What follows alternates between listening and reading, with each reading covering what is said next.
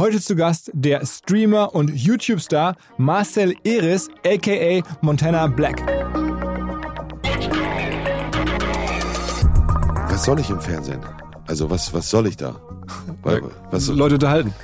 Ja, aber ich kann die Leute doch auch über meine Plattform unterhalten. Möchte ich wirklich das RTL 2 Publikum haben? Oder das RTL Publikum, was da jeden Tag irgendwie 24-7 hängt und Familien im Brennpunkt guckt?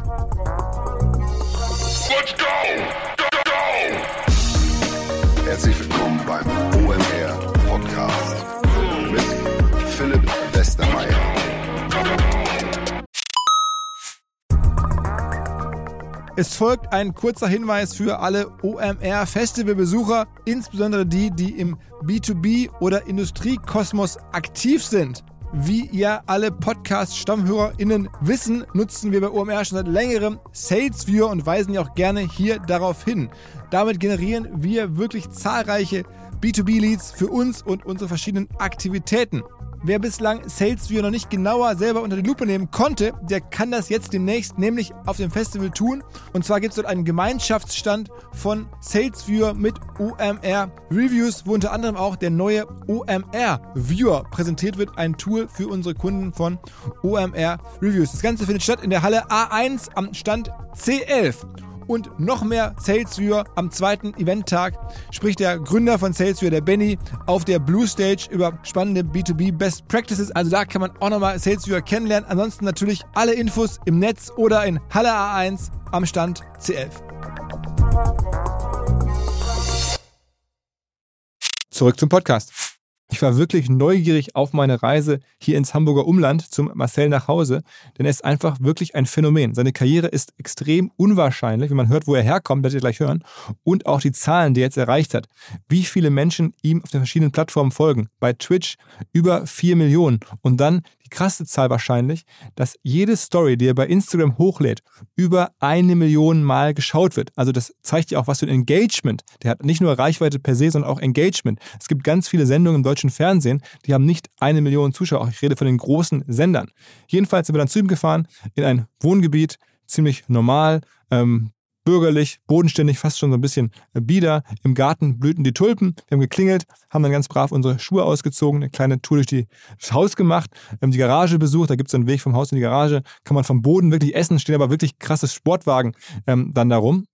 Dann einmal den berühmten äh, Twitch-Keller angeschaut, wo er halt immer sitzt und zockt, den die meisten ja auch kennen. Riesiges Aquarium da. Dann im Treppenhaus ähm, fand ich äh, sehr, sehr gut gemacht. So Graffiti-Bilder von dem Frost von 187, die da in dem Treppenhaus dann direkt reingesprüht wurden. Und dann sind wir ins Wohnzimmer an den Esstisch und haben uns da unterhalten. Und ich habe versucht rauszufinden, wo kommt der Erfolg her? Wie ist das entstanden? Und am Ende gibt es vielleicht zwei, drei Erklärungen. Die erste, ähm, er war sicherlich zur richtigen Zeit am richtigen Ort. Die zweite, er kommuniziert komplett angstfrei. Er macht sich nicht viele Gedanken. Er sagt wirklich, was er denkt, hat dabei ähm, auch einen recht lustigen, manchmal auch sogar feinsinnigen Humor, würde ich sagen.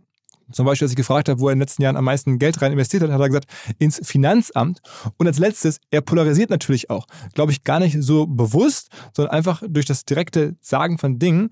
Ähm, passieren Sachen, die vielleicht andere kritisch finden oder die häufig ja auch in den Medien äh, sehr, sehr kontrovers gesehen werden, die auch dazu führen, dass mehrere große Marken nicht mit ihm arbeiten wollen, was er mir auch erzählt hat. Also, die ganze Geschichte von Montana Black, macht euch selber euren Reim darauf. Ich glaube, es ist ein sehr, sehr hörenswerter Podcast geworden. Bevor es aber ins Gespräch reingeht, noch ein wichtiger Hinweis in Sachen OMR Festival. Ihr wisst, am 17. und 18. Mai ähm, geht es bei uns wieder los. Wir freuen uns natürlich riesig über das Comeback und ähm, sehen, dass es bis zu 70.000 Besucherinnen und Besucher werden könnten. Das heißt, sehr, sehr viele Menschen. Wem das zu viel ist, dem bieten wir an, sein Ticket bis zum Beginn des Festivals zu stornieren.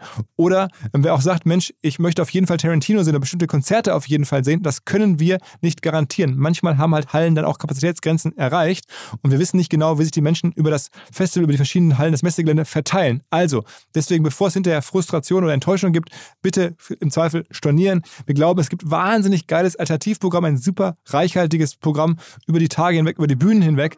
Aber wir wollten bewusst dieses Angebot machen und auch hier nochmal kurz erwähnen. Und jetzt rein ins Gespräch mit Montana Black. Moin Monte. Moin Moin, hallo Tarian.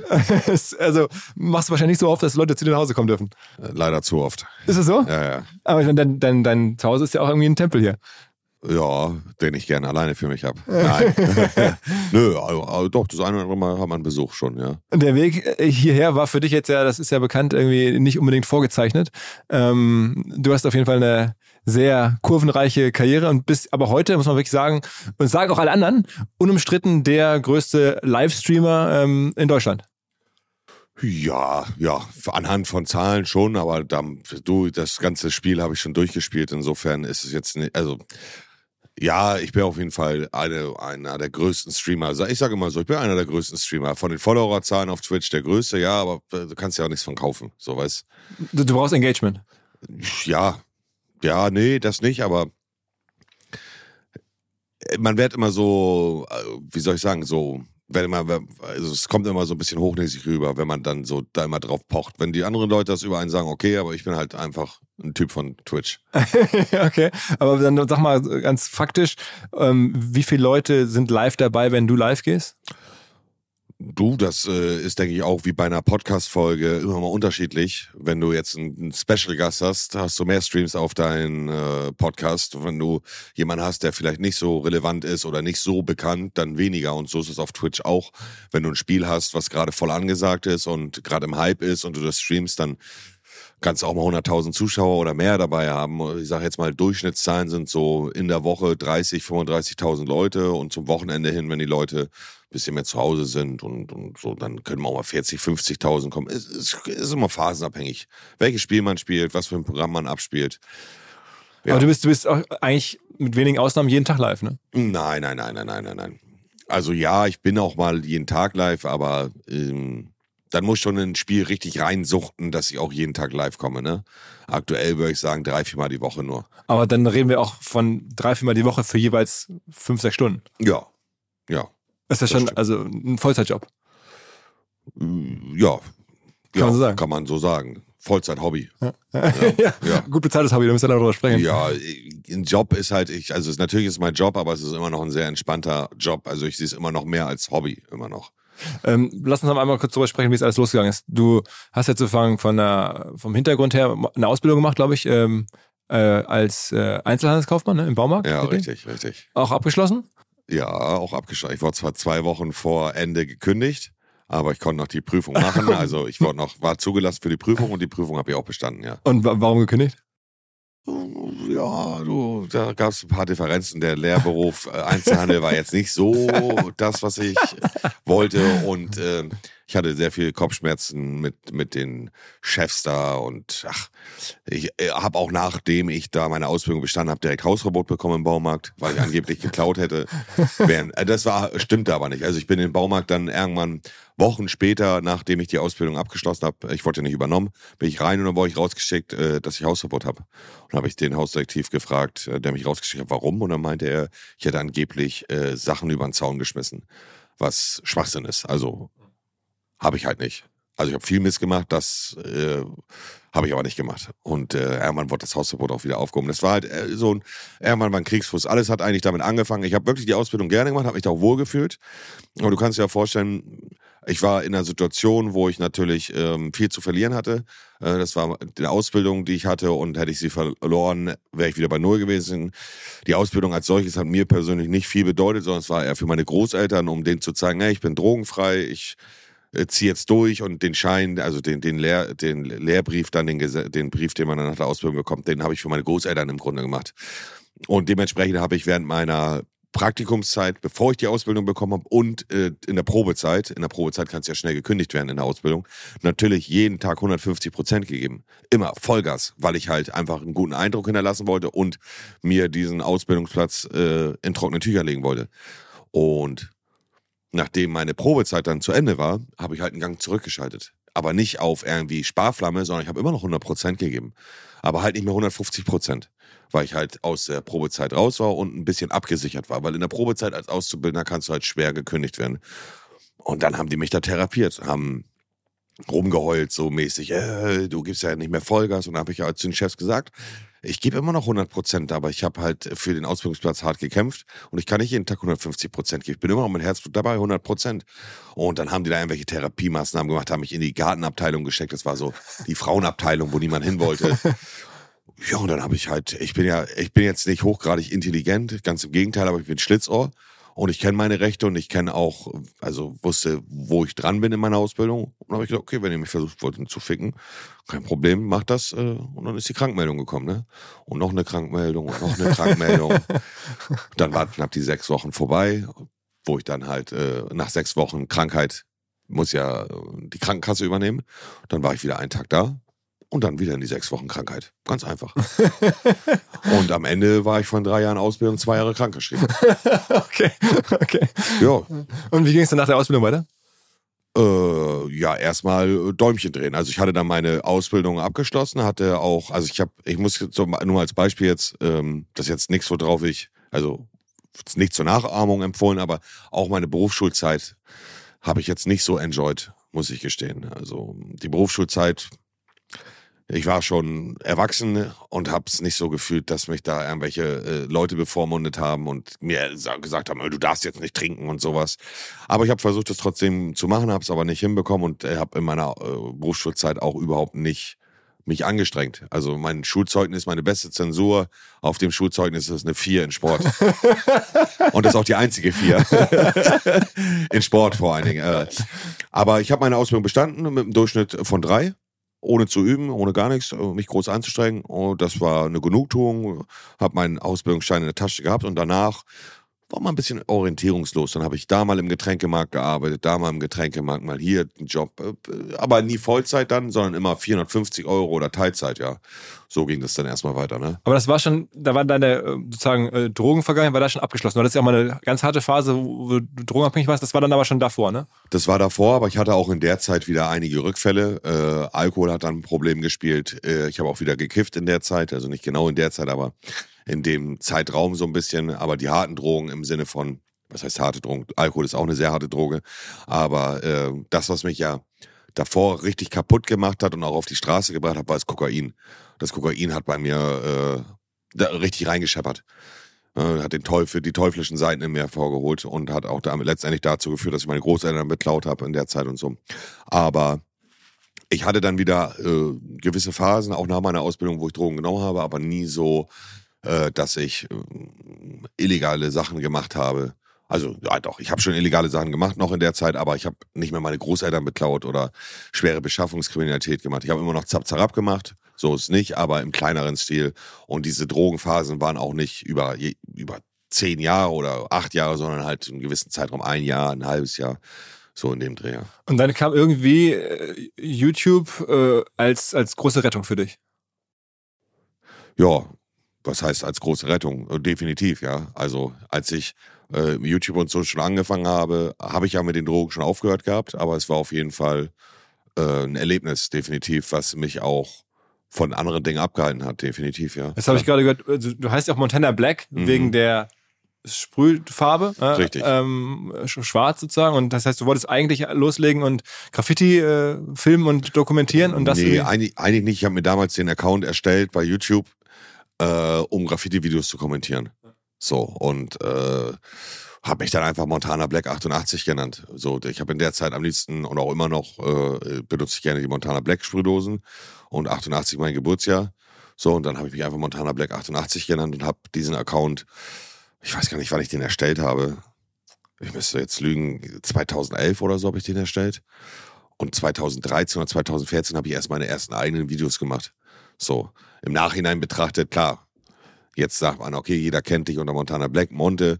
Jetzt rückblickend würde ich, hätte ich wahrscheinlich einen anderen Namen genommen, äh, um bei YouTube dann irgendwann mal meine aber Videos hochzuladen. Geil, ich finde, also klingt jetzt für mich erstmal nach einer coolen Geschichte. Ja, das stimmt, aber ich weiß nicht. Es gibt auch coolere Namen, wollen wir es mal so sagen, ne? Okay. Oh, ja. Also ich, ich hätte jetzt irgendwie das sofort ge gekauft als irgendwie gute, gute Entscheidung. Ja, ja waren ja, aber waren ja auch mit Kopfschmerzen, ne? Damals äh, zum Beispiel, äh, als ich dann meinen Geschäftspartner Dennis kennengelernt habe, als wir dann die ersten Klamotten raus, also eigene Produktion machen wollten und so, da musste ich auch erstmal rechtlich absichern, weil es gibt ja schon eine Marke Montana Black. Ah, okay, okay, so. so ja. Und das ist halt dann auch äh, ein Ding gewesen. Aber hatten wir nie Probleme, da kann man auch mal einen kleinen Gruß raushauen. Ich weiß nicht, inwiefern sie äh, in der Situation gewesen wären, da rechtlich eventuell was machen zu können oder so. Äh, wahrscheinlich nicht, aber nichtsdestotrotz habe ich nie Kopfschmerzen mit der Marke Montana, mit dem Montana Cans Probleme gehabt.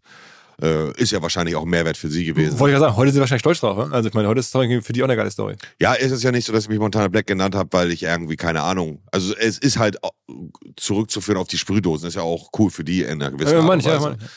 Und dann ging es aber los, also du hast gemerkt, diese Graffiti-Kommentiervideos, die ziehen gar nicht so richtig. Aber was Nee, dann. nee, ich habe nur damit, ich habe mit diesem Account nur Sachen kommentiert. Ich war nie darauf okay, okay. aus, ähm, selber was zu posten. selber Ja, Graffitis Ja. zu posten. Und das ging dann erst los mit den Computerspielen.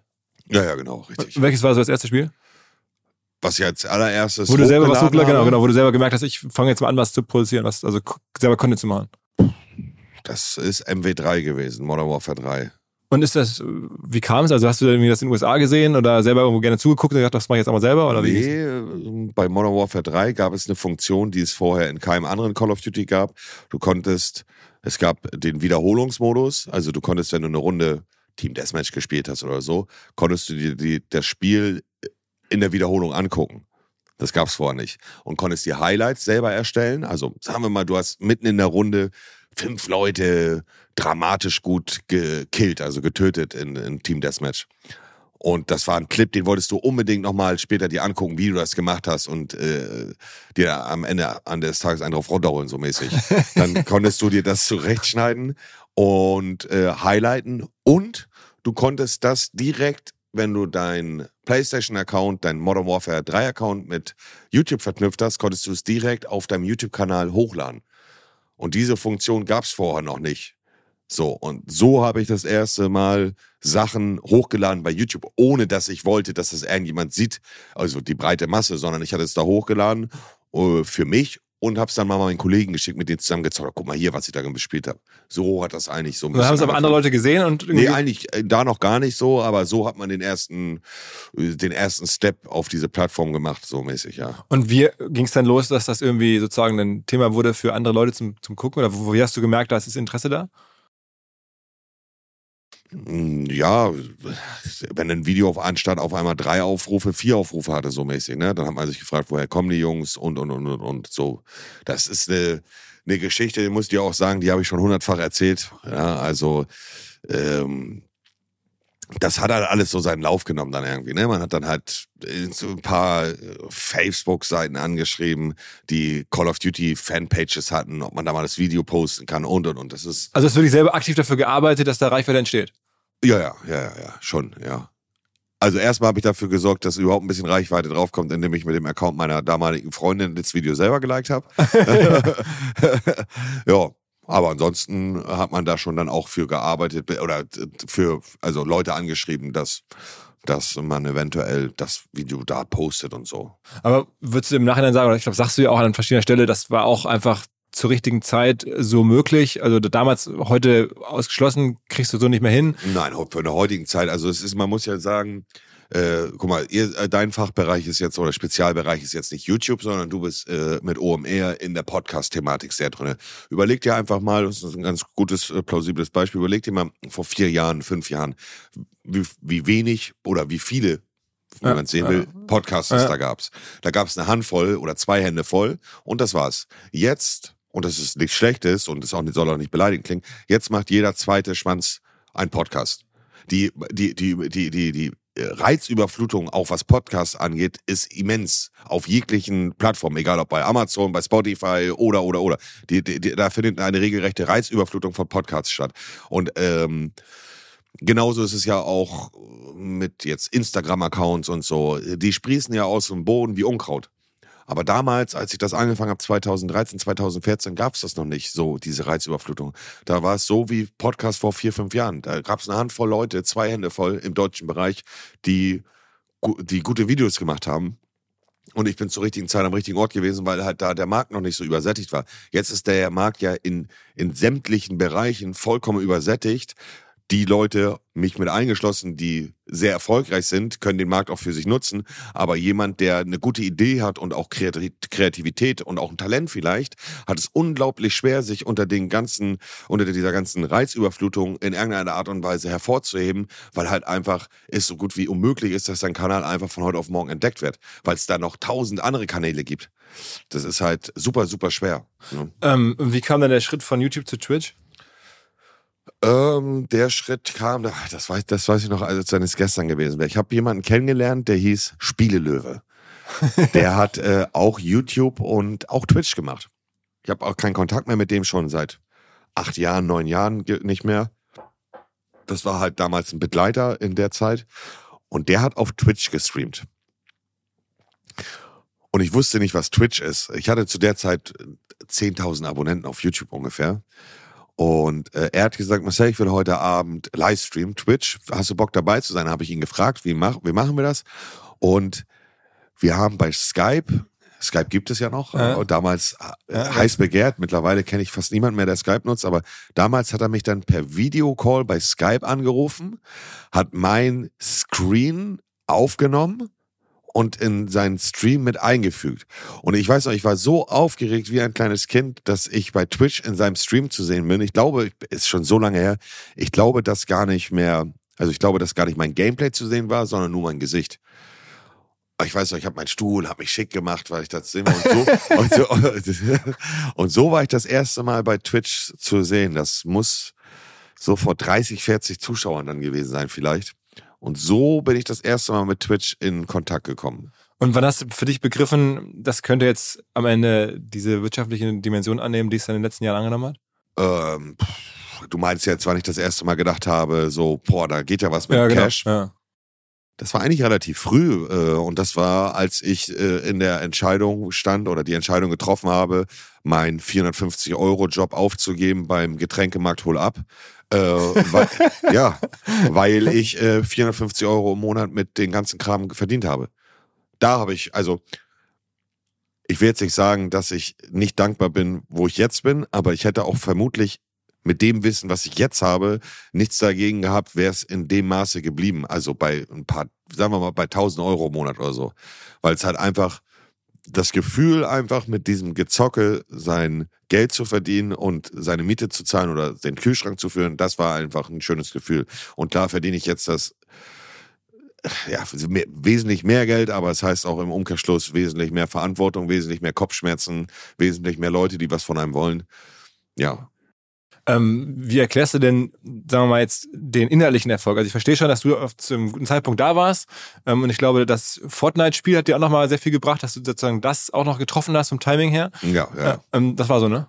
Fortnite war auf jeden Fall für, für mich und auch für viele andere Leute da draußen äh, äh, ein, ein Schritt äh, zu, äh, zum immensen Erfolg. Ähm, der Unterschied ist aber, dass viele und das ist halt auch nicht, äh, nicht böse gemeint, aber viele Leute da draußen haben in der Fortnite-Zeit einen extremen Hype gehabt, extreme Popularität, ähm, haben gutes Geld verdient und als Fortnite langweiliger geworden ist, sind die auch in der Versenkung verschwunden. Weil halt einfach, und da beantworte ich dir schon deine Frage jetzt, die du mir auch noch stellen wolltest. Das eine ist, einen Hype zu erzeugen wegen dem Spiel. Das andere ist, diesen Hype zu erhalten und dass die Leute sich für dich als äh, Person ja, interessieren. Ja, genau. Und das ist halt ein Segen, den ich habe schon vor der Fortnite-Zeit, aber auch nach der Fortnite-Zeit, dass die Leute sich immer auch sehr für mich als Mensch interessiert haben, weiß Gott warum. Äh, ja, und. Äh, Aber was ist dieses, weiß Gott warum? Ich meine, du wirst dich ja ab und zu mal fragen, woran liegt's? Also ich meine, das ist ja dein Erfolgsrezept, davon hängt ja mittlerweile viel ab. Also wie, wie erklärst du es dir? Ja, vielleicht an meinem besonders kleinen Penis, keine Ahnung. Kannst dir nicht sagen. Ich weiß, ich weiß nicht. Ich, ich habe hab da keine Antwort drauf. Ich kann es dir nicht sagen, weiß nicht, warum die Leute sich jetzt für mich so interessieren. Weil letztendlich ja, ich, ich habe ja kein besonderes Talent. Das muss man einfach mal sagen. Ich habe ja kein besonderes Talent. Ich kann kein, keine fünf Minuten Luft anhalten unter Wasser oder whatever. Und beim Spielen selber bist du jetzt nicht der beste Spieler oder Ich sowas. bin auch in den meisten Spielen relativ kacke, ja. Also was ist relativ kacke, aber halt Durchschnitt, ne? Also ich habe nie eine Phase gehabt, wo ich in dem Spiel besonders geglänzt habe und die Leute deswegen eingeschaltet haben. Klar gab es Spiele, wo ich ein bisschen reingesucht habe und auch ein bisschen äh, ganz okay war, aber äh, ich war jetzt nie ein Pro-Player oder sowas, ne? B2B-Verkaufsprozesse sind kompliziert. Nicht immer, aber ab und zu, das weiß ich selber und genau hier will Along mit seiner Lösung ansetzen. Also E-Mail-Schleifen vermeiden, E-Mail-Ping-Pong vermeiden, dafür sorgen, dass Verkäufer verstehen, was die Interessenten intern so abstimmen, vor allen Dingen dafür sorgen, dass die Materialien, die häufig solchen Mails angehängt sind, stets aktuell sind. Nur, wie kann das alles gehen? Was genau macht Along? Sie bauen sogenannte Along Spaces, also im Kern Digital Sales Rooms, in denen alle Materialien abgelegt sind, wo die ganzen Verkaufsschritte nachvollziehbar sind, wo bestimmte Menschen Zugang haben. Man muss nicht mehr in E-Mails zu, man muss einfach in den jeweiligen Along Space reingehen, den man mit seinem Kunden dann teilt. Entsprechend kann man auch sehen, wer wann im Along Space drin war, was sich angeguckt wurde, wo neue Details vielleicht hinzugefügt wurden. Die Kollaboration wird also viel, viel besser. Along funktioniert am Ende wie ein Co-Pilot, analysiert also auch das Engagement, das Engagement der Interessentinnen und Interessenten und stellt Empfehlungen für die nächsten Schritte zur Verfügung. All das kann man innerhalb von wenigen Minuten aufsetzen und direkt mit dem eigenen CRM verbinden. Along ist natürlich DSGVO-konform, wurde 2022 erst gegründet. Wir von OMR dürfen mit einem ganz, ganz kleinen Teil an Along beteiligt sein und Along ist zu guter Letzt der Nummer 1 Treffer auf OMR Reviews im Bereich Digital Sales Rooms. Wer mehr wissen möchte, alle Infos Along Space, ein Wort alongspace.com slash OMR. Zurück zum Podcast. Also sag mal, als ich mit Knossi gesprochen habe, da habe ich mir das vorher angeguckt und da war, war, mir klar, warum das funktioniert, weil der halt so krass emotional und leidenschaftlich ist und so aus sich rausgeht. Das machst du ja auch manchmal. Also ich habe auch irgendwie im Vorgespräch mit meinen Kollegen, ich soll dich fragen, wie viele Controller du schon äh, zerhauen hast. Nicht äh, so viele. Ja, aber ab und zu gibt's auch schon mal so einen Ausbruch und sowas. Das ist ja auch wahrscheinlich was, was Leute sehen wollen. Aber es ist jetzt nicht dein Ding. Also du, es ist schwer zu greifen. Also was, was jetzt da so einen krassen. Ähm, Keine Ahnung, weiß ich nicht. Kann ich, ich kann es dir nicht sagen, weiß ich nicht. Es ist, wie es ist, habe ich mir mal gedacht. Ne? ja, machst du ja noch manchmal Sorgen, dass es irgendwie weg sein könnte eines Tages? Also in den nächsten Jahren ähm, ist ja jetzt, es gibt ja keine äh, Grundrecht darauf. Mm, also die Antwort wirst du wahrscheinlich nicht erwarten. Ich würde mir wünschen, dass es ein bisschen weggeht manchmal. Wirklich? Ja. Damit Weil, man ein bisschen mehr Ruhe hat. Krass. Ja. Weil du sagst irgendwie, dass permanent Leute was von dir wollen, im Sinne von dich. Ja, an. du, äh, also, das ist ja, also, wie soll ich es hier formulieren? Ich will nicht, dass es weggeht im Sinne von, dass mir weniger Zuschauer bei Twitch zuschauen, sondern äh, ich würde einfach gerne, dass weniger Leute sich privat auch für mich interessieren. Also privat im Sinne von, wenn ich unterwegs bin.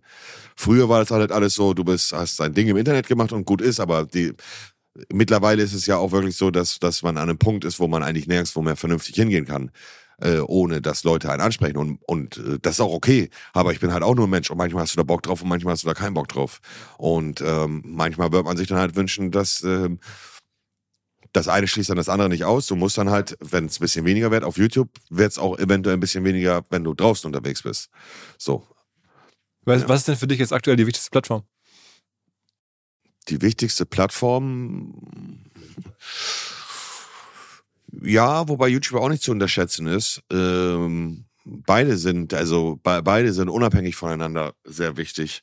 Wenn ich mich jetzt entscheiden müsste für eine Plattform, dann würde ich Twitch wählen, wobei ich mir einfach auch sehnsüchtig endlich mal wünsche, dass Twitch äh, äh, beziehungsweise eine Plattform auf den Markt kommt, die Twitch mal Konkurrenz macht, weil Twitch halt einfach so ein Monopol ist und so ein alleinstehendes also eine alleinstehende Plattform, äh, wo keine Konkurrenz unterwegs ist und ähm, ja, man sich gefühlt immer nach denen richten muss. Das nervt ein bisschen, ne? Also.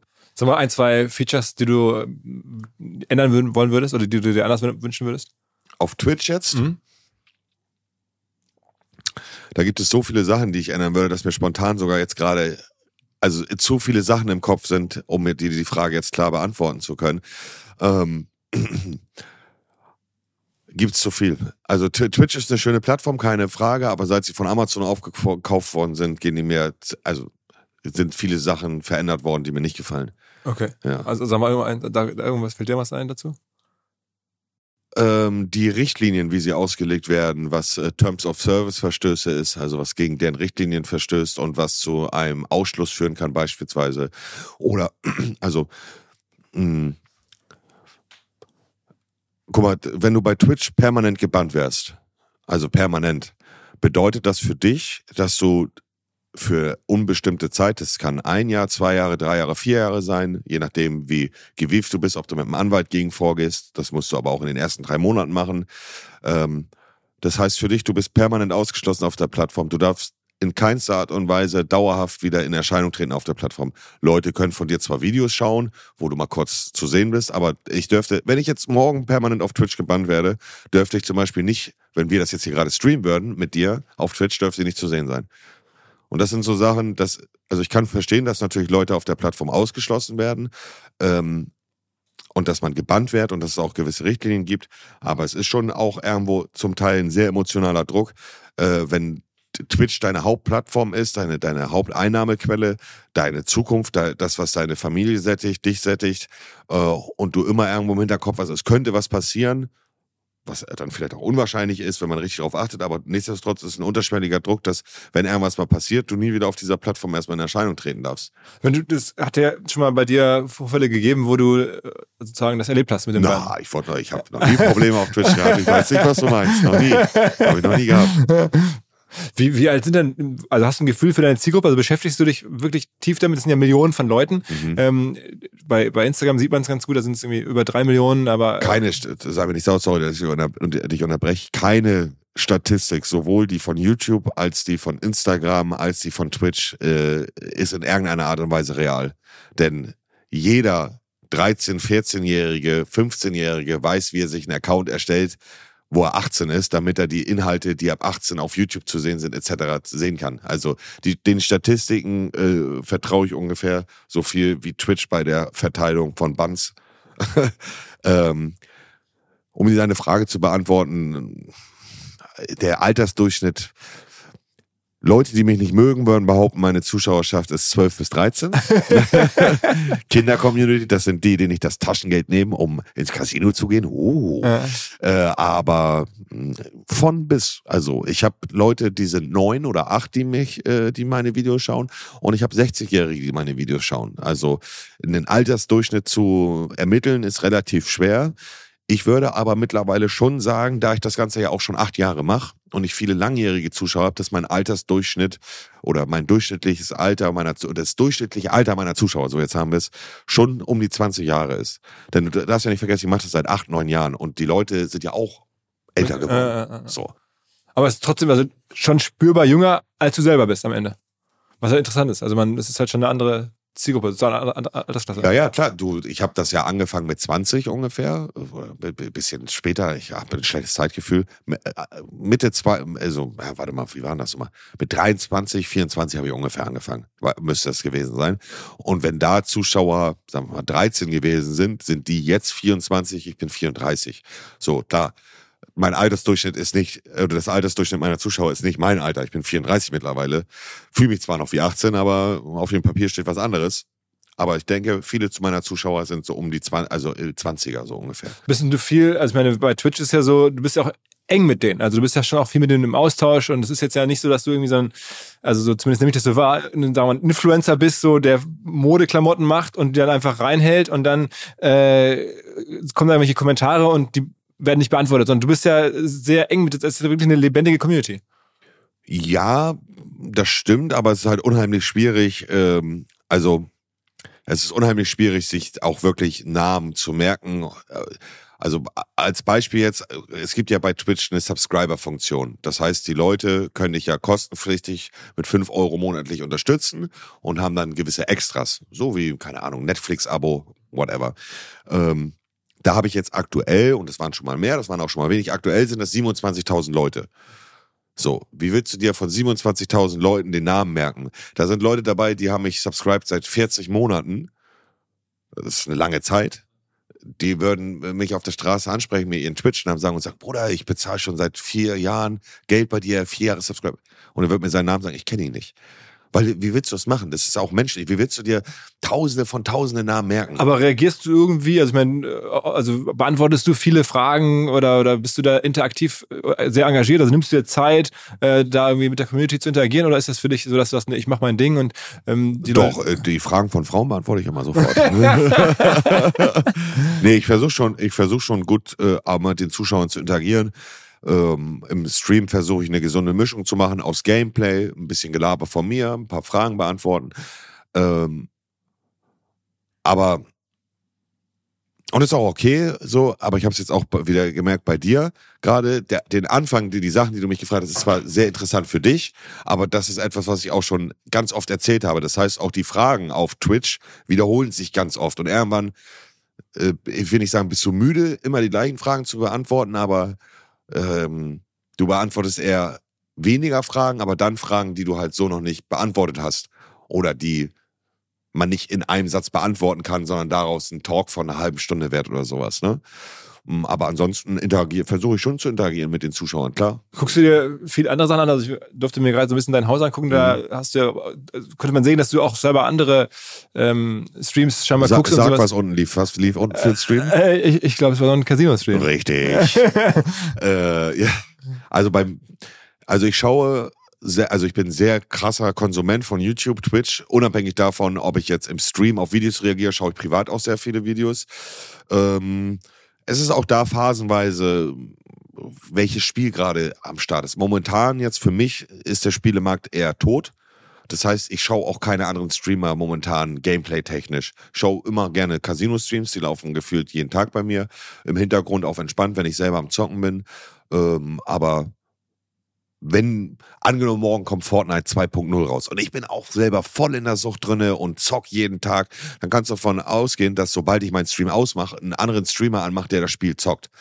So, das auf jeden Fall. Aber momentan ist halt der Markt so für mich, ich zock momentan selber privat wenig, äh, weil der Spielemarkt mir nicht so zusagt und dementsprechend gucke ich auch wenig andere Streamer, weil halt alles, was ich da sehe vom Gameplay für mich relativ langweilig ist. Und dann äh, ab und zu machst du jetzt ja schon noch Sachen, die über das, also sagen wir mal, die rein digitalen Sachen hinausgehen. Du hast zwei Bücher geschrieben zum Beispiel. Richtig, ähm, ja. Also eigentlich bringen ja so Bücher nichts. Deiner war zwar bei der Spiegel Besterliste auf Platz eins. Ja. Also das ist, muss man erstmal schaffen. Äh, Habe ich nicht geschafft und ich kenne wenige andere. Aber ähm, äh, ich kann dir den mal ausleihen. Den ja, direkt nämlich so eine, ja. so, eine, so, so, so eine Urkunde, ja. so, so, so, so ein Siegel. Ähm, aber warum hast du Bücher gemacht? Ist relativ simpel beantwortet. Äh, man hat ja mehrere Möglichkeiten im Leben, seine Emotionen zu verarbeiten. Ähm, für mich glaube ich, also der Weg, der mir am meisten zugesagt hätte, wäre Musik gewesen. Ich finde, sowohl ich als Musikkonsument äh, mag sehr gerne diepe Lieder, wo Leute ihre Emotionen verarbeiten und über Sachen in ihrem Leben reden, ähm, die denen passiert sind. Ich bin musikalisch leider nicht unterwegs, also ich habe noch nie Musik gemacht und werde vermutlich auch nie Musik machen.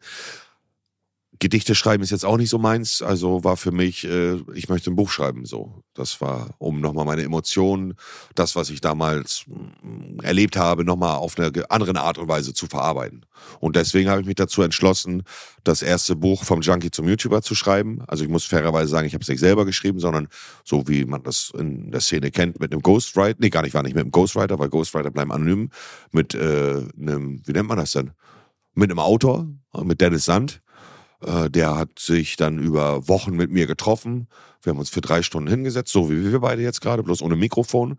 Er hat mir Fragen gestellt zu meinem Leben, hat mitgeschrieben und daraus hat er dann äh, das Buch geschrieben. Hat sich dann am Ende über 100.000 Mal verkauft oder so, ne?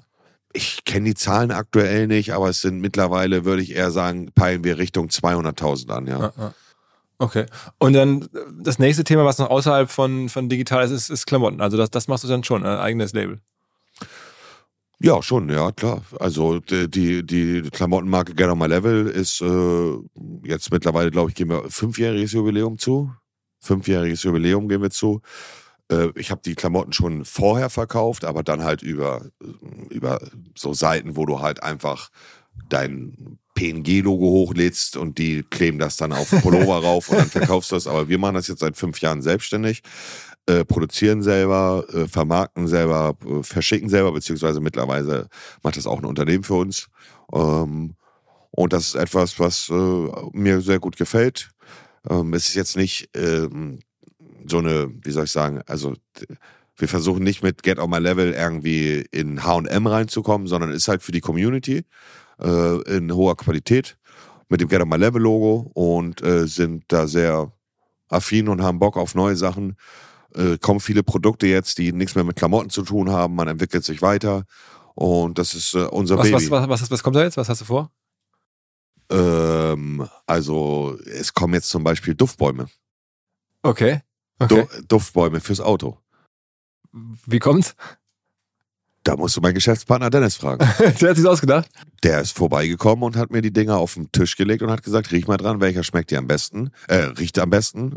Probiert habe ich nicht. Und ähm, wir haben halt auch viele äh, Leute, die ein Auto fahren und äh, so ein Duftbaum, also guten Geruch will jeder im Auto haben, so. Und äh, Get on My Level Duftbäume war eine Idee, die ich gefühlt habe und die bringen wir jetzt raus. das ist eigentlich ganz abgefahren. ja, es ist, es ist cool, weil ich weiß halt, ähm, dass die Dinger gekauft werden und natürlich am Ende des Tages auch bei dir im Podcast oder die Folgen oder mit den Leuten, mit denen du zusammenarbeitest, am Ende geht es immer darum, grüne Zahlen zu schreiben. Wir machen das alle. Warum? Weil wir natürlich Geld verdienen wollen. Ist ja klar. Niemand, also jeder lügt, der behauptet, er macht es nicht äh, oder er möchte nicht Geld verdienen. Die Frage ist, in welcher Art und Weise du Geld verdienst. Verdienst du dein Geld, indem du Leute abfuckst und denen das Geld aus der Tasche ziehst oder machst du es auf eine coole Art und Weise mit einem reinen Gewissen, was dir am Ende Geld aufs Konto bringt und dir den Kühlschrank füllt. Und so ein Duftbaum beispielsweise ist halt einfach also vor Jahren hätten, hätten wir nicht darüber nachgedacht, Duftbäume rauszubringen. Aber jetzt weiß man einfach, ey, das ist ein cooles Produkt, die Leute werden es feiern, wir haben Spaß an dem Produkt und wenn wir am Ende dadurch äh, noch grüne Zahlen auf dem Konto haben und Geld dadurch verdienen, sind wir happy, die Leute, die es kaufen, sind happy, weil sie ein cooles Produkt bekommen. Also es ist eine Win-Win-Situation für uns alle. Gibt es denn irgendwas, was du in den letzten Jahren gemacht hast, wo du sagst, im Nachhinein würde ich nicht mehr machen, so ein, ein, ein Erlösmodell oder eine, eine Partnerschaft oder so? Mm, ja, Natürlich gibt es äh, gewisse äh, Produkte oder Pro Produktplatzierungen, die man in der Vergangenheit gemacht hat, die man jetzt nicht mehr so machen würde, weil man damals äh, vielleicht auch noch hungriger war und äh, mehr auf die eine Summe durch die Produktplatzierung angewiesen war, weil man sich, keine Ahnung, ein neues Auto finanzieren wollte, whatever. Ähm, aber ich muss sagen, wenn ich jetzt so auf die letzten zwei, drei Jahre zurückblicke, gibt es eigentlich wenig bis gar nichts, was ich beworben habe, wofür ich mich jetzt hardcore schäme oder mir sage, ist peinlich. So. Was, was war denn der, der wichtigste Partner? So, welche Firma hast du am, am Ende am meisten gemacht? Am meisten gemacht im Sinne von Cash? Oder? Ja, ja, Cash und auch wahrscheinlich, wahrscheinlich auch halt die Sichtbarkeit. Von also ich darf natürlich nicht über äh, finanzielle Erträge aus Partnerschaften reden. Ich würde es machen, aber vertraglich bin ich da natürlich äh, äh, zu, zum Schweigen verpflichtet. Weiß ja selber, wie es ist mit einem Arbeitgeber-Arbeitnehmervertrag. Darfst du auch nicht über deinen Lohn reden. Ähm, ich kann dir die Frage anders beantworten. Jeder Partner, der über lange Zeit an meiner Seite ist, ist wichtig für mich, denn ich bin nicht darauf aus, mit äh, Firmen zusammenzuarbeiten für Kurzzeit, sondern ich möchte mit den Firmen immer so lange wie möglich zusammenarbeiten. Drop mal so ein paar Brands, mit denen du was machst. Mit Mifcom bin ich schon seit Jahren gepartnert. Ähm, mit Gamers Only bin ich eineinhalb Jahre gepartnert oder zwei Jahre jetzt. Äh, es gibt, gibt einige Firmen, mit denen ich auch länger zusammengearbeitet habe, jetzt nicht mehr, weil da sich intern etwas geändert hat, die Budgets zurückgeschraubt worden sind. Aber wenn ich mit einer, mit einer Firma zusammenarbeite, dann ist immer meine Intention dahinter, lange mit ihnen zusammenarbeiten, weil das ist auch etwas, was die Leute an mir mögen, das Authentische. Also ich möchte halt authentisch Sachen bewerben, die ich über Jahre selber auch benutze. Ja. Was ist denn von all den Aktivitäten für dich jetzt oder auch von den Plattformen so wirtschaftlich? Wo kommt die meiste Kohle her? Von OMR. ja, ich hoffe, ja, dass wir mit den Großen mitspielen können. Da musst du aber noch mal eine Null hinter den schreiben. also du spielst darauf an, dass wir gemeinsam auch einen Podcast machen. Also du machst den ähm, und wir, wir dürfen da als Produktionspartner äh, mit dabei richtig, sein. Richtig. Ähm, ähm, du, das ist immer ganz unterschiedlich. Also äh, im Dezember ist es beispielsweise YouTube, weil der CPM sehr hoch ist. Also ähm, das kann man jetzt nicht so, so, also es ist unterschiedlich. Mal ist das der Monat der Partner, also die Seite, aber am Ende des Tages ist ja klar, YouTube und Twitch sind meine Haupteinnahmequellen, wenn es um Social Media Plattformen geht. Ne? Und, und, da reden wir auch, hast du ja schon häufiger immer öffentlich gemacht, über Hunderttausende, die da im Monat reinkommen. Äh, jein. Im Dezember kommen große Summen rein weil natürlich im Dezember äh, die Werbebudgets. Alle wollen werben, deswegen richtig, ist der halt hoch, Weihnachtsgeschäft und so. Genau, richtig. So ah. ist es. Wie, im Einzelhandel auch. Da machen alle den meisten Umsatz. Äh, Hunderttausende Euros äh, mache ich nicht jeden Monat über YouTube und Twitch, nein. Ähm, man, man, muss ja immer sagen, die Zahlen, die ich sage, sind ja auch brutto. Man kann ja auch immer direkt nochmal die Hälfte an Mama Merkel abgeben oder ja. jetzt an, äh, Papa Scholz. An Papa Schulz. Ähm, aber natürlich kommt da auch eine sechsstellige Summe äh, zustande, auch jetzt noch, wenn man YouTube und Twitch zusammennimmt. Aber zusammennimmt, ja. wenn ich jetzt, ich, ich kann dir die Frage ehrlich beantworten, jetzt YouTube und Twitch aktuell sind vielleicht knappe 100.000, etwas über 100.000 brutto, ja. würde ich sagen. Ich, Monat, guck, ja. ich guck da gar nicht drauf jetzt momentan, aber es ist auf jeden Fall deutlich weniger als im Dezember. Ja. Okay, okay. Wenig ist immer, ne? Meckern auf hohem Niveau, klar. Ähm, aber ähm, also äh, bitte, die Leute sollen bitte nicht denken, dass ich jeden Monat hunderte tausend Euros mit YouTube und Twitch mache. Das ist einfach nicht so. Aber ich meine, du könntest das ja auch noch steigern. Du scheinst jetzt ja auch gar nicht so daran interessiert, deine Erlöse jetzt äh, dringend zu, zu steigern. Du bist jetzt auch gar nicht so eigen dran. Du, äh, es läuft ganz gut und du kannst dir alles leisten, offensichtlich, was man sich wünscht. Also wenn man bei dir in die Garage guckt, hier durfte ich gerade mal reingucken, das sieht auch alles ganz gut aus. Ähm, Ja, die Garage, der Lambo. Ja, genau. Danke nochmal an Fortnite, die haben den, den bezahlt. ja, genau. Also das heißt, du bist jetzt auch nicht irgendwie so in, in der Maximal- oder in der absoluten Maximierung unterwegs. Nein, nein, nein, nein. Also ich bin noch nie auf der maximalen Maximierung unterwegs gewesen, weil ähm, also ich hatte mal eine Phase, da kann sich mein Geschäftspartner Dennis auch noch dran erinnern, das ist so drei Jahre her oder ja, ungefähr drei, vier Jahre. Da habe ich immer zu ihm gesagt, Digi, wir müssen das Produkt, das und hier und da. Viel, wer weiß, ob es noch in einem halben Jahr läuft. Äh, mittlerweile bin ich da wesentlich tiefenentspannter, weil ich mache mein Ding, es läuft und wenn es in einem Jahr vorbei ist, dann ist es in einem Jahr vorbei. Aber ich muss jetzt nicht äh, ja, die Kuh komplett auf einmal melken. Ich bin der Meinung, dass äh, es sogar besser ist, wenn man ein bisschen Zeit ins Land vergehen lässt, denn äh, ich habe nicht vor, jetzt in den nächsten ein, zwei Jahren aufzuhören mit dem ganzen Kram. Und ähm, bis jetzt läuft ja so, wie es wie, wie ich es gemacht habe. Ne? Aber kannst du dir vorstellen, dass es irgendwie noch in 10, 15 Jahren so läuft? Mhm. Also in 10, 15 Jahren wäre ich dann Mitte 40, Anfang 50. Ähm, keine Ahnung. Machst du doch keine Gedanken drüber. Kannst du dir vorstellen, in 10, 15 Jahren noch Podcast zu machen? Ich denke manchmal drüber nach. Und ähm, ich glaube, meine größte Sorge ist, dass meine Neugier nachlässt. So, dass ich einfach irgendwie nicht mehr so, jetzt wie bei dir jetzt oder generell einfach was wissen will. Und wenn das weg ist, dann ist bei mir alles aus. Und deswegen, äh, da kann ich es mir machen. Deswegen frage ich mich bei dir, also, kannst du es leisten? Äh, Und gibt es Interesse? Ich glaube, bei meinen Themen, das Interesse wäre da, weil Wirtschaft bleibt immer interessant. Ne? Da hast du recht, ja. Ähm, die Frage ist, kannst du sozusagen, du bist als Person nochmal viel wichtiger. Bei mir ist ja der Gast viel wichtiger. Ähm, aber du bist ja quasi der Star. Also kann man sonst so eine, so eine Star-Rolle oder so eine, solange das halt, weiß ich nicht. Du, also, das ist relativ schwierig zu beantworten. Äh, Ich werde sehen, was das Schicksal für mich bereithält in 10, 15 Jahren. Ähm, aber du hast recht, der, der, der, der, die Wissbegierde muss halt da sein. Und das ist halt auch bei mir ein kleines Problem. Also jetzt kein großes Problem, aber ich habe halt sowohl YouTube als auch Twitch eigentlich schon durchgespielt. Also Ja. es gibt halt keine Buch gemacht, alles gemacht richtig, eigentlich. richtig. Äh, Es gibt keine neuen Herausforderungen auf diesen Plattformen aktuell. Deswegen habe ich auch vorhin gesagt, ich würde es begrüßen, wenn mal eine Konkurrenzplattform äh, in Erscheinung tritt. Vielleicht auch zu YouTube, aber auch zu Twitch. Weil dann hätte man auch, angenommen, man würde die Plattform wechseln oder die Plattform würde einen gern haben und bezahlt wie beim Fußball eine gewisse Ablösesumme, äh, dass man wechselt und die Plattform ist cool, dann hätte man wieder neue Herausforderungen. Es geht doch immer im Leben darum, neue Herausforderungen sich zu schaffen. Und diese Herausforderungen sind aktuell auf Twitch und YouTube relativ begrenzt. Guckst du dir einen TikTok oder sowas an? Ist das für dich relevant?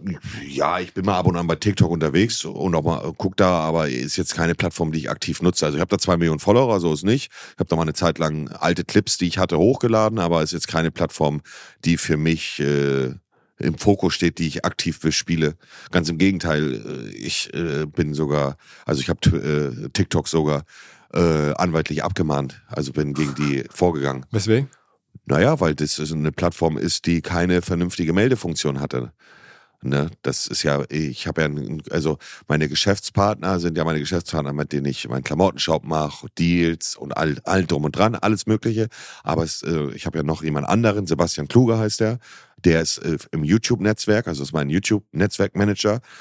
Und wenn jetzt beispielsweise du morgen äh, ein Video hochlädst um 13 Uhr und keine Ahnung, da liegst du meine Adresse oder äh, Daten von meinen Großeltern, whatever, dann kann ich dieses Video, sobald ich es sehe oder es mir zugespielt wird, innerhalb von zwei Minuten löschen lassen. Das geht sofort weg. So, und das dieselbe Möglichkeit habe ich bei Instagram, bei Twitter, da hat man halt Connection. Und es ist ja auch wichtig, dass diese Plattformen diese Möglichkeit haben. Denn Privatsphäre, sowohl von Privatpersonen, aber auch von Menschen in der Öffentlichkeit, öffentlichen Leben, ist ganz wichtig, dass man dagegen handeln kann. Und diese Möglichkeit hatte TikTok nicht. Bei TikTok äh, war es so, dass Leute Videos hochgeladen haben von anderen Leuten ähm, mit privaten Informationen, whatever. Und diese Videos sind nach drei, vier, fünf Tagen dann offline genommen worden, nachdem die Millionen Views bekommen haben und sich verbreitet haben.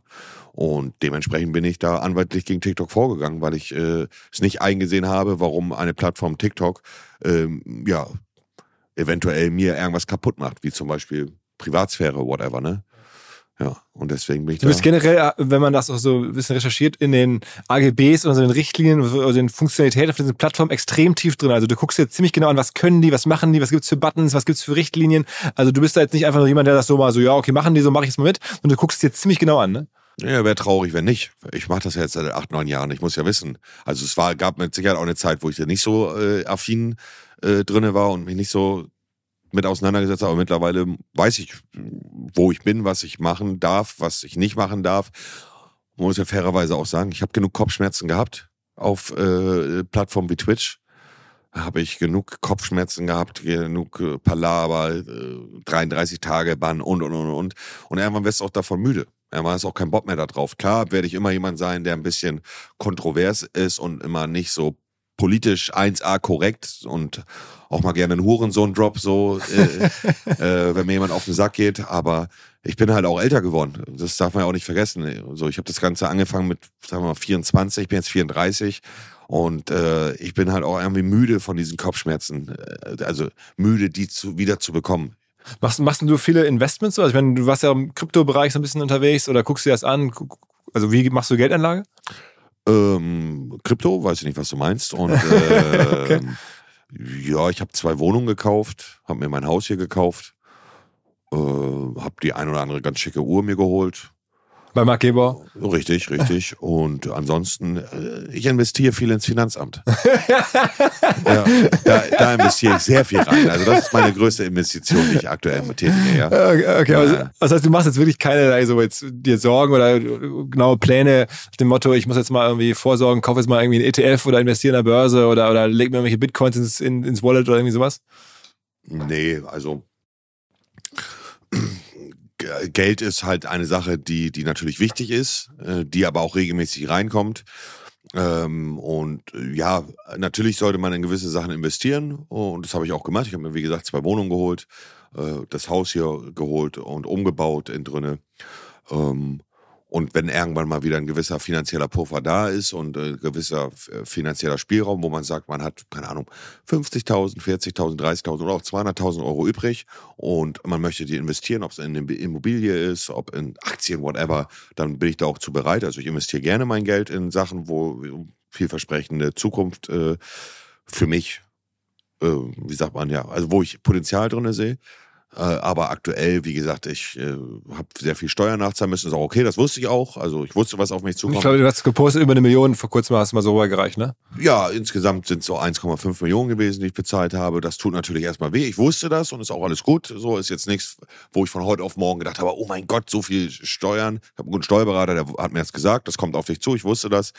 Äh, aber du musst, wenn du so, so eine Summe äh, bezahlst, äh, dann hast du natürlich auch verdient, klar aber ich habe eine halbe Million hier in den Umbau gesteckt von dem Haus, äh, habe mir kurz davor noch also das sind auch dumme Fehler gewesen, wenn, wenn ich mit äh, offen und ehrlich reden kann. Das sind dumme Fehler gewesen, die ich gemacht habe, denn ich habe sowohl den Umbau des Hauses hier äh, fast alles nur bar oder alles aus eigener Tasche bezahlt, plus die beiden Eigentumswohnungen habe ich mir bar geholt. Das sind 900.000 Euro, die ich bar bezahlt habe, also per Überweisung halt.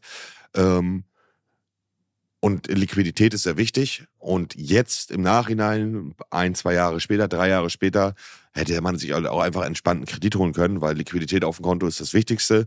Und 900.000 Euro ist halt viel Geld gewesen, äh, was, was ich da ausgegeben habe. Deswegen ist jetzt aktuell eher so der, der Plan, erstmal wieder ein bisschen sparen erstmal beim, bei, bei, bei, äh, beim Finanzamt die Sachen, die zu bezahlen sind, zu bezahlen. Das habe ich gemacht. Jetzt kommt noch in drei, zwei, drei Monaten nochmal eine Summe, Vorauszahlung und so, das Übliche. Aber wichtig ist erstmal ein bisschen Geld wieder kleiner Hinweis für die neuen Ziele. Und zwar Pipedrive. Kennen wir bei OMR auch sehr gut. Das CRM-System insbesondere für die Förderung des Wachstums kleinerer Firmen. Pipedrive ermöglicht es ganz einfach den Überblick zu behalten über Vertriebsaktivitäten, Gespräche, Abschlüsse. Man verpasst keine Nachfassaktion. Pipedrive ist vor allen Dingen einfach zu bedienen, vollständig anpassbar auf die jeweilige Firma, auf die jeweiligen Teams und erstellt sehr hübsche visuelle Berichte. Darüber hinaus gibt es zahlreiche smarte Automatisierungen. Also geht zu pipedrive.com, um dort eine kostenlose 14-tägige Testversion zu starten.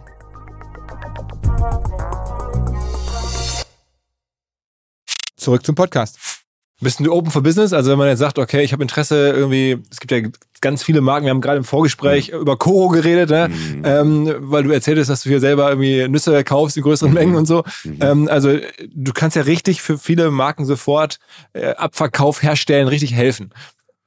Ja, das stimmt. Äh, aktuell ist man eher so in Richtung, also klar ist man für Kooperation immer zu haben, aber äh, aktuell ist eher so im Fokus, seine eigenen Sachen zu machen, eigene Produkte zu bringen, ob es jetzt ein Duftbaum ist äh, oder andere Sachen, über die ich noch nicht reden kann. Äh, eher ist der Fokus aktuell, seine eigenen Produkte zu bringen. Und angenommen jetzt, äh, sagen wir einfach mal, Firma nicht Koro, sondern Oro. Kommt, ne? Nehmen wir so. mal Oro. Firma Oro kommt und die haben super, die haben ein super Produkt und alles vielversprechend, dann würde ich mit großer Wahrscheinlichkeit nicht von denen sagen, ey, wir können was zusammen machen, äh, gib mir 10 Mille im Monat, 20 Mille im Monat äh, und ich bewerbe das, sondern dann würde ich sagen, okay, können wir machen, aber wie viele Firmenanteile gibt ihr mir dann? Ja. Das, das für das neue Game ist schon wirklich auch mittlerweile bei deiner Größe nach Anteilen zu fragen. Ja, das hat bis jetzt noch nicht geklappt, beziehungsweise bis jetzt äh, äh, habe ich das noch nicht so oft gefragt, aber äh, es würde eher in die Richtung laufen, ja. Weil Firmenanteile am Ende vielversprechender sind als eine Summe X im Monat. Ja.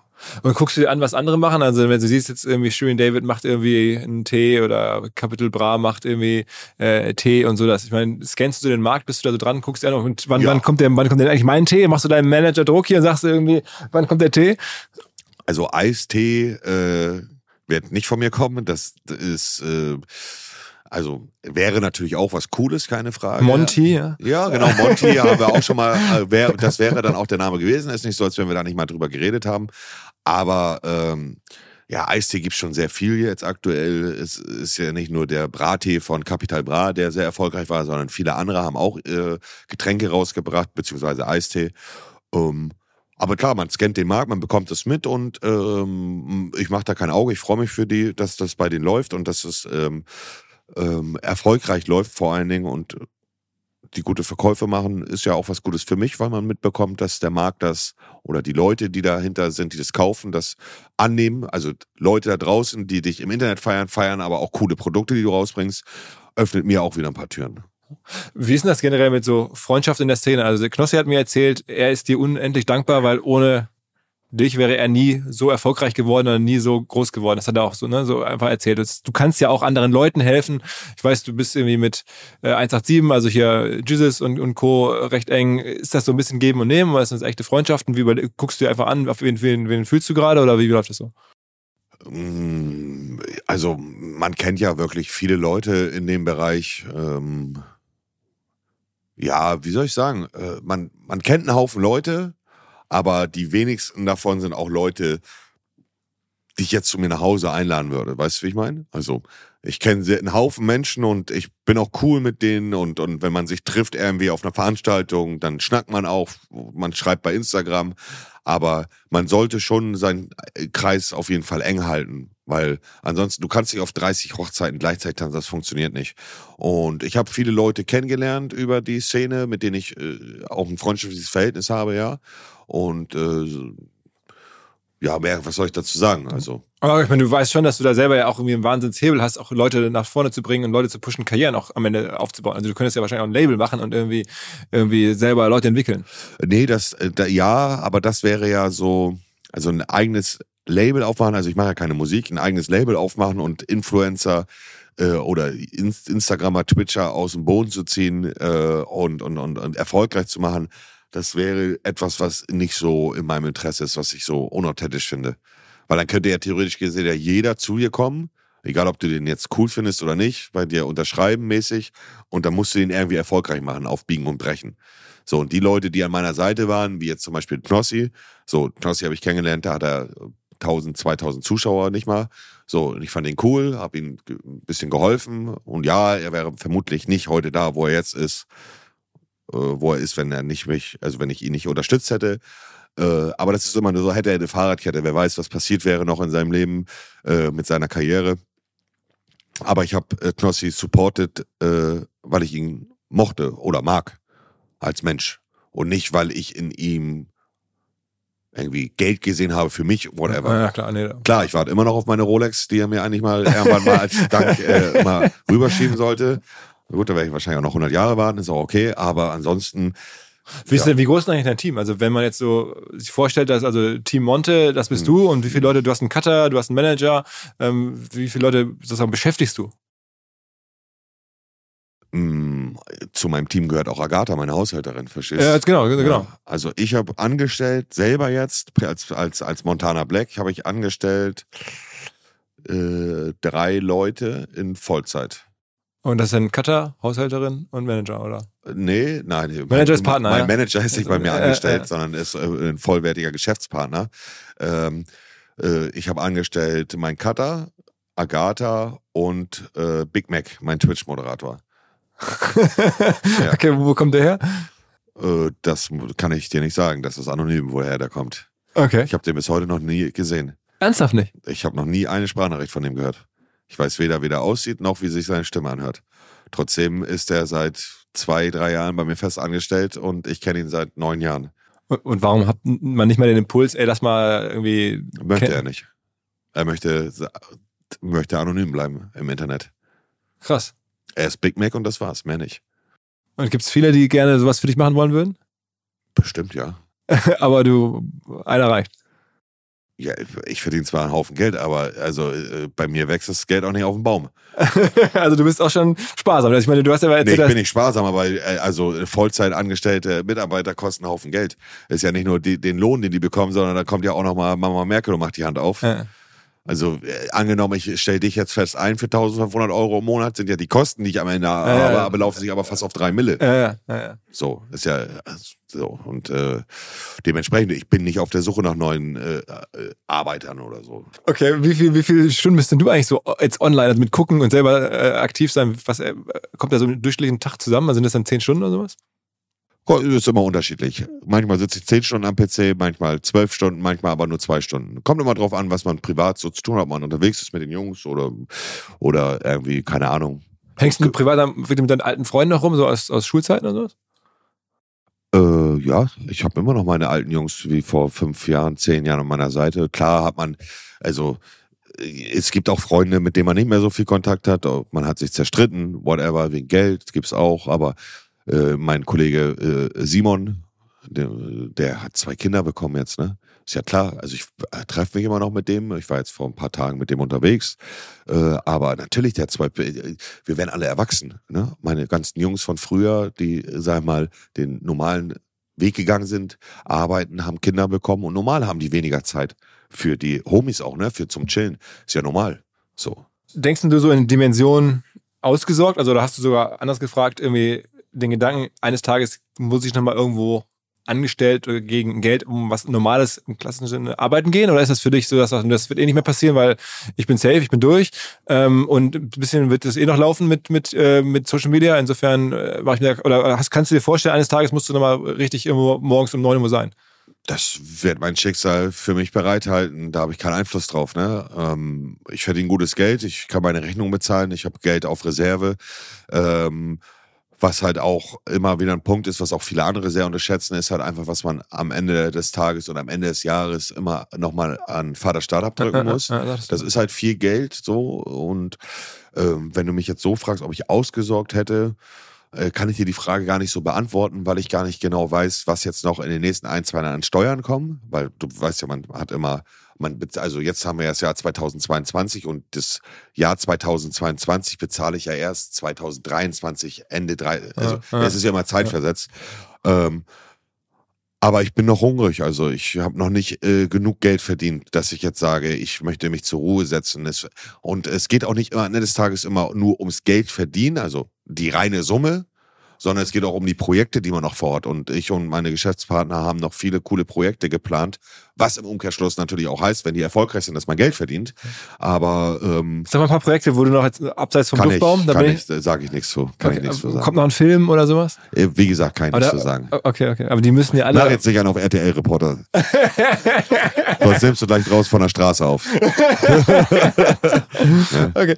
Ähm, also, weil du gerade sagst, Öffentlichkeit wollte ich nochmal nachfragen, denn es gibt ja viele klassische Medien, auf die bist du nicht mehr so gut zu sprechen. Sagen wir RTL zum Beispiel, Diese Klatsch- und Tratsch-Dinger sind halt einfach Schmutz. weil sie dich immer, also auch wirklich als Paparazzi-mäßig beobachten, Weil sie halt einfach immer das Wort im Mund umdrehen. Und äh, du kannst mir sagen, ob das sympathisch ist, dass äh, Leute dich äh, verfolgen äh, mit der Kamera und dass irgendwelche äh, Schlawiner von RTL dann vor meiner Tür stehen und zu mir sagen, ja, wenn sie nicht mit uns reden, dann fahren wir noch rüber zu ihren Großeltern. Äh, also wenn er das macht, dann fick ich ihn, weil einfach du drohst mir damit so mäßig, dass du zu meinen Großeltern gehst, die, die mir am wichtigsten sind und die belästigst. Was für eine Reaktion erwartest du da? Dass ich zu dir gehe und dir die Hand schüttel? Guck mal, das Zwischenmenschliche muss halt einfach passen. Der menschliche Respekt ist etwas, was sehr wichtig ist. Und äh, äh, du kennst mit Sicherheit auch die, die, die, die, das Video, wo die bei Sido vor der Tür stehen. Ja.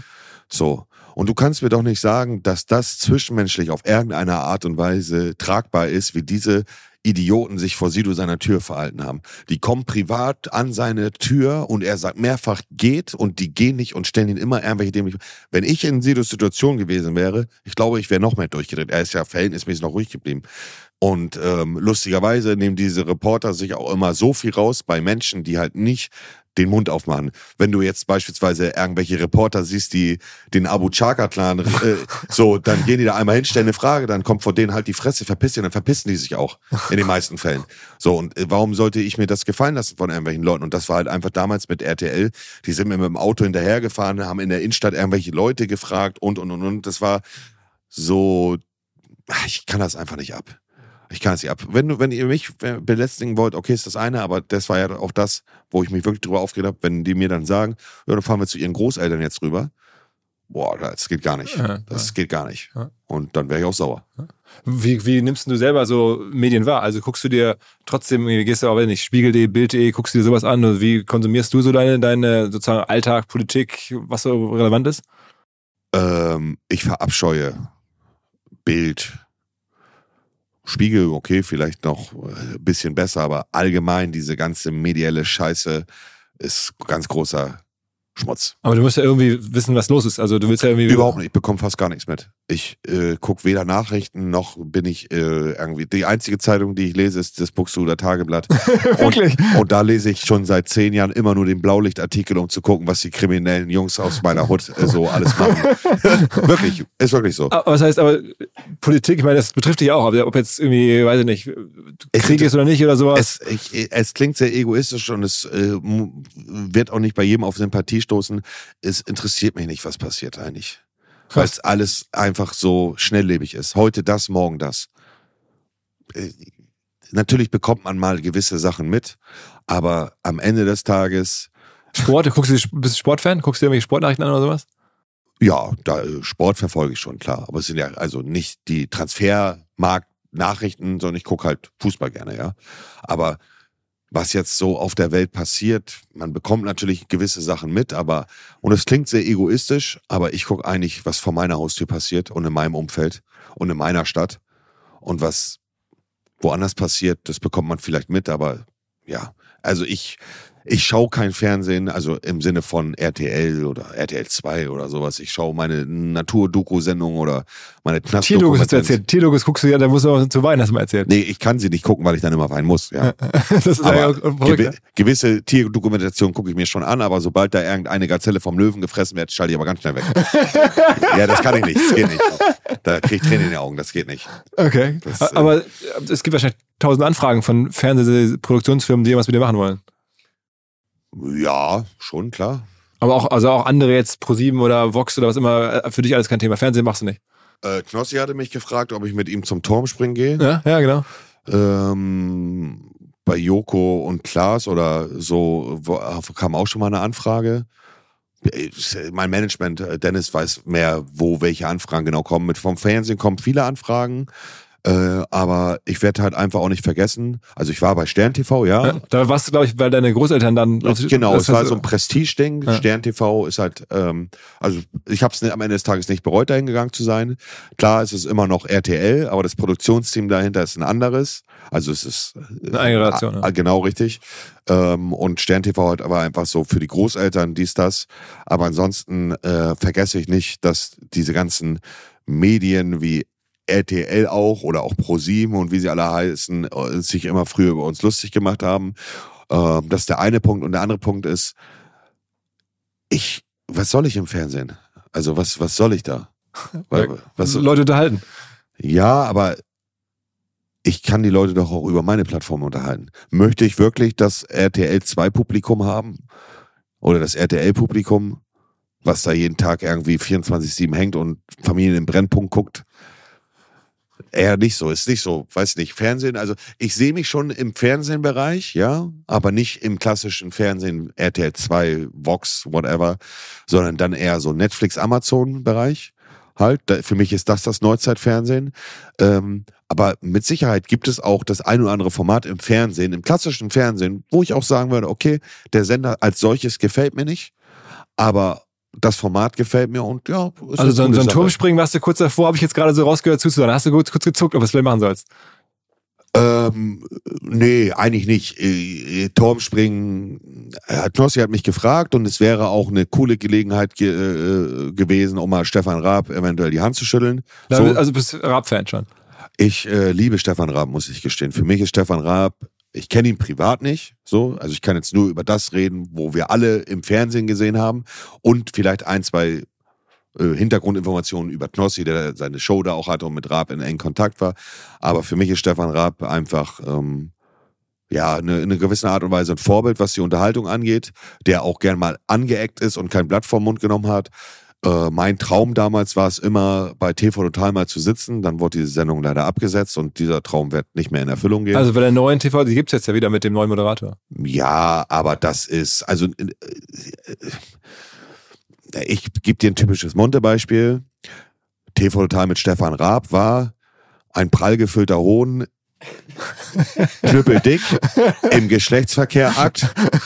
Das war das, was mir gefallen hat. Und das neue TV-Total ist ein halb gefüllter Sack mit halbsteifen. Funktioniert auch im Geschlechtsverkehr, aber nicht das, was ich bevorzuge. Ne? TV-Total mit Stefan Raab ist das einzige Originale, was es gibt, wo ich gerne gewesen wäre, weil halt einfach Stefan für mich ein, ein, ja einfach einfach für den für den für, für TV-Bereich einfach das heißt, wenn der jetzt das hier hört und dann sagt, okay, ich klinge mal durch und du würdest dich überreden zum Turmspringen, dann würdest du kommen. Nein, dann auch nicht. Nein, nein, nein, nein, nein. Nur weil das mich, mich jemand anruft wie Stefan Raab und mich dazu einlädt, ähm, würde ich trotzdem nicht, nicht kuschen. So, äh, Turmspringen ist jetzt nicht so unbedingt meins, was ich so für mich sehe, wo ich dabei bin. Angenommen jetzt, er würde, nur als Beispiel jetzt, VOG WM oder Crash Car, das ist eher, wo, wo ich mich drinne sehe, weil. Okay, wenn das jetzt hier kommt, wenn das kommt, dann wird der Podcast legendär. Ja, nein, äh, nur damit du verstehst, das ist jetzt kein, ich hoffe, er hört das so, sondern Turmspringen ist halt auch einfach nicht authentisch für mich. Äh, man kann da bestimmt Spaß haben, aber es ist nicht das, wo ich mich sehe. Es wird nicht zu mir passen, so vom Ding her. Ähm, aber so ein, so ein mit Autos, Geschwindigkeit ist eher das, wo ich mich dann sehen würde. Ne? Ja. Okay, okay, okay. Also, ähm, vielen, vielen Dank für das äh, typische Monte-offene Gespräch. Ja? Irgendwie ja, kein, kein äh, Blatt vom Mund. Äh, ich bin extrem gespannt, wie es weitergeht. Ich finde es auch irgendwie, ich glaube, auch ein bisschen erkannt zu haben, wo das, die Attraktivität herkommt, was Leute jetzt, warum das funktioniert. Weil du so offen bist und weil es dir auch vieles einfach egal ist. Also dieses, diese Lässigkeit muss man erstmal haben. Na, was heißt egal, aber ich, ich wollte nie eine Person im Internet werden, die die Leute von mir verlangt haben zu werden, sondern ich wollte immer der sein, der ich bin und das habe ich gemacht. Ja, und bist, ja. Ich spiele keine Schauspielerrolle, verstehst du, wie ich meine, wie andere Leute. Okay, okay, okay. Gut. Also vielen Dank. Gerne. Ciao, ciao. Ciao.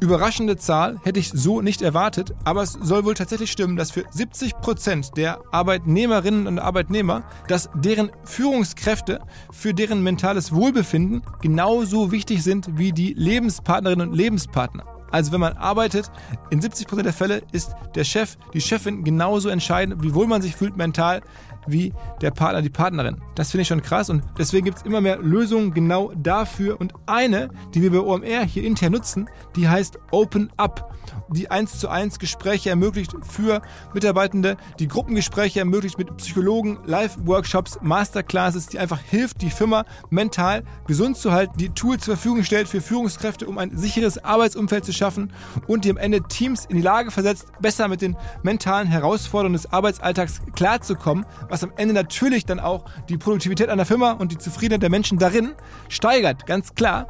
Wer jetzt also sagt, was ist dieses Open Up? Wir setzen es bei OMR selber ein. Wer das kennenlernen möchte, der findet alle Informationen unter openup.de slash Unternehmen oder in den Shownotes dieses Podcasts.